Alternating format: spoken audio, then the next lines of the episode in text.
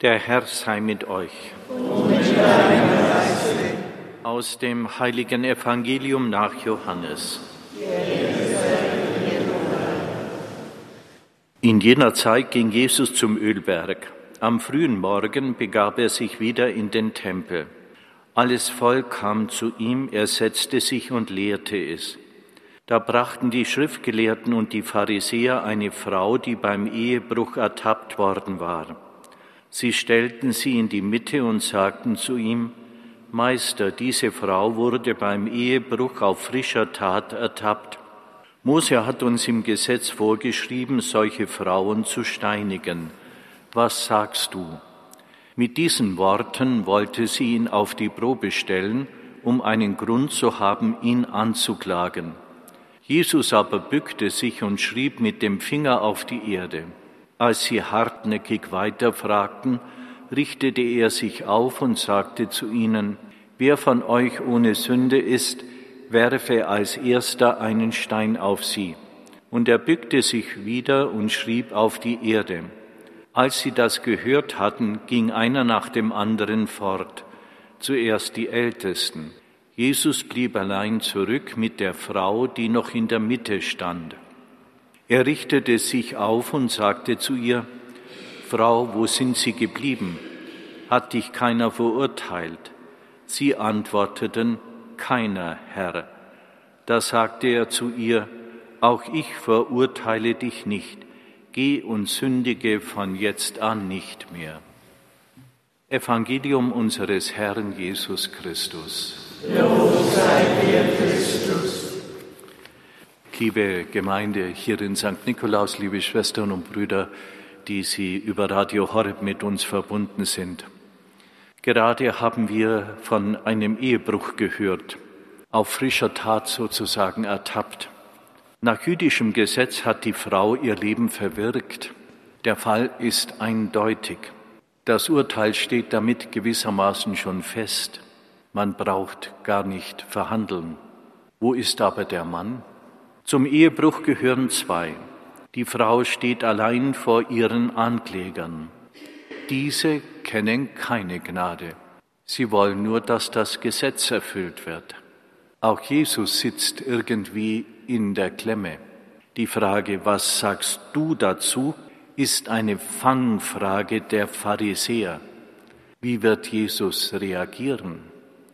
Entweder er ist streng und verurteilt die Frau, dann ist seine angebliche Güte und Menschenfreundlichkeit nur äußerer Schein, und mit seiner Predigt von der grenzenlosen Liebe Gottes ist es auch nicht so weit her.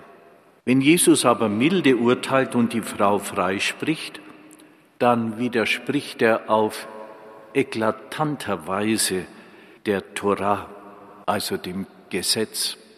Ganz gleich wie Jesus antwortet, er muss in die Falle tappen. Man nennt das eine Fangfrage. Also eine heikle Situation. Was tut Jesus? Er antwortet gar nicht. Er verweigert eine theoretische Diskussion, gerade dort, wo es um das Leben und Schicksal eines Menschen geht. Stattdessen vollzieht er eine eindeutige Geste. Souverän und ruhig bückt er sich und schreibt auf die Erde. Heute bei uns wäre das gar nicht möglich, denn die Plätze und Straßen, auf denen wir uns begegnen, sind alle gepflastert bzw. geteert. Aber damals war es nicht so. Dort, wo die Menschen standen, war staubiger Boden. Und so brückt er also sich und schreibt in den staubigen Boden. Interessiert ihn die Sache gar nicht? Bückt er sich womöglich weg?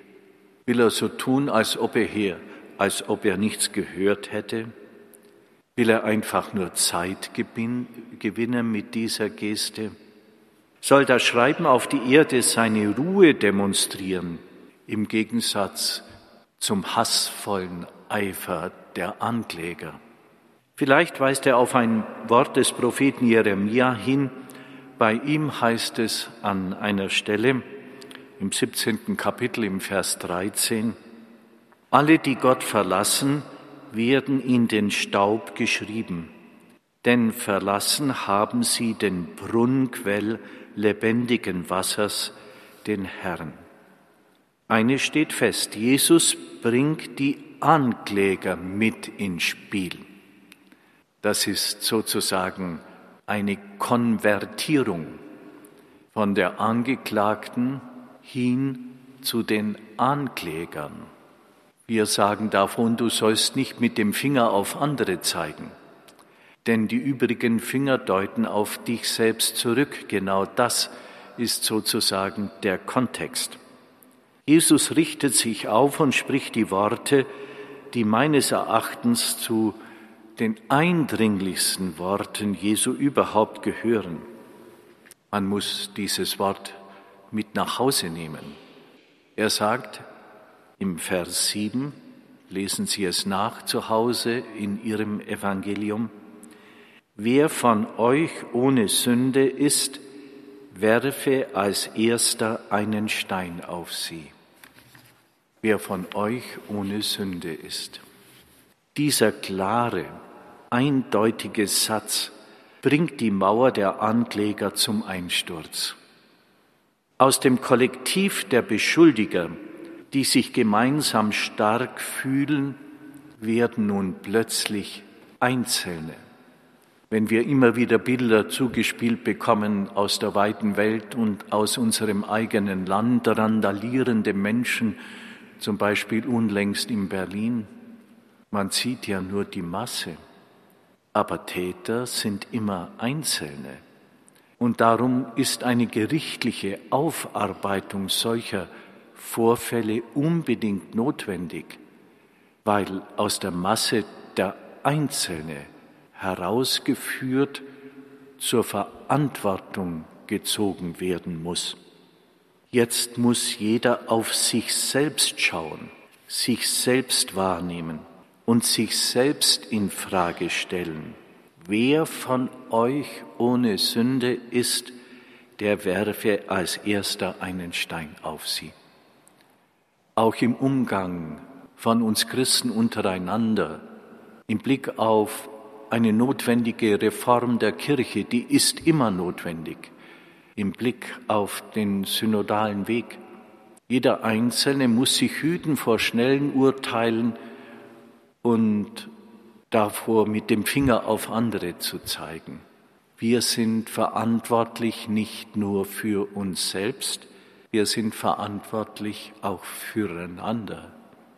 Und jetzt kommt ein Wort, ein Jesuswort, und ich denke, es gibt kein anderes Jesuswort, das er mit solcher Entschiedenheit ausspricht. Alle sind Sünder. Und Jesu Wort trifft, es trifft bis ins Innerste. Ohne Sünde, ganz und gar unschuldig, das ist keiner. Keiner mehr werfe einen Stein auf einen anderen. Nun kommt das Geschehen zu seinem zweiten Höhepunkt.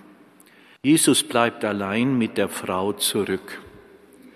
Der heilige Augustinus sagt dazu, die Erbarmenswerte steht der Barmherzigkeit gegenüber. Die Erbarmenswerte steht der Barmherzigkeit gegenüber. Da hinten in unserer Kirche ist so ein Gebetsstuhl, da steht Christus mit der Dornenkrone oder Sitz Christus mit der Dornenkrone. Ein guter Ort zum Beten, sich vor diesen gebückten Christus zu stellen und nachzulauschen dem, was er vielleicht mir zu sagen hat. Jesus in seiner Antwort an die Frau unseres Evangeliums macht auf jeden Fall eines nicht. Er hält ihr keine Moralpredigt. Er stellt überhaupt nicht die Schuldfrage. Er registriert lediglich, keiner hat dich verurteilt. So eröffnet Jesus ihr eine neue Zukunft. Auch ich verurteile dich nicht. Geh und sündige von jetzt an nicht mehr. Hier wird ein Grundzug der Verkündigung Jesu sichtbar. Jesus fragt nicht nach begangenen Sünden. Er spricht Vergebung zu. Die Heuchler hatten nur Steine. Nur Steine hatten sie bereit. Die heutigen Steine sind Worte, in der Regel Worte. Selten wird ja zugeschlagen bei uns in unserer Anführungszeichen kultivierten Welt. Aber Worte können wie Steine sein und mit Worten kann man zuschlagen. Jesus tut das nicht. Er hat ja ein Herz. Er schenkt einen neuen Anfang, was eben nicht heißt, dass er das, was geschehen ist, verharmlosen möchte. Er macht daraus nichts Beiläufiges, sowas wie ein Kavaliersdelikt. Im Gegenteil. Klar ist sein Auftrag. Geh hin und sündige nicht mehr. Diese Geschichte gehört zweifellos zu den Höhepunkten im Evangelium. Vielleicht kann sie ja auch uns anregen, weniger über andere Menschen zu urteilen, weniger über die Kirche in Anführungszeichen, weniger über die Menschen in Anführungszeichen, weniger über die Gesellschaft in Anführungszeichen zu urteilen. Nicht zu urteilen ist unsere Berufung, sondern zuerst uns an unsere eigene Brust zu klopfen und was noch viel wichtiger ist, zuerst lernen, barmherzig zu sein, zu verzeihen und zu lieben. Das ist unser Auftrag. Hättest nicht auch du Erbarmen haben müssen, wie ich mit dir Erbarmen hatte.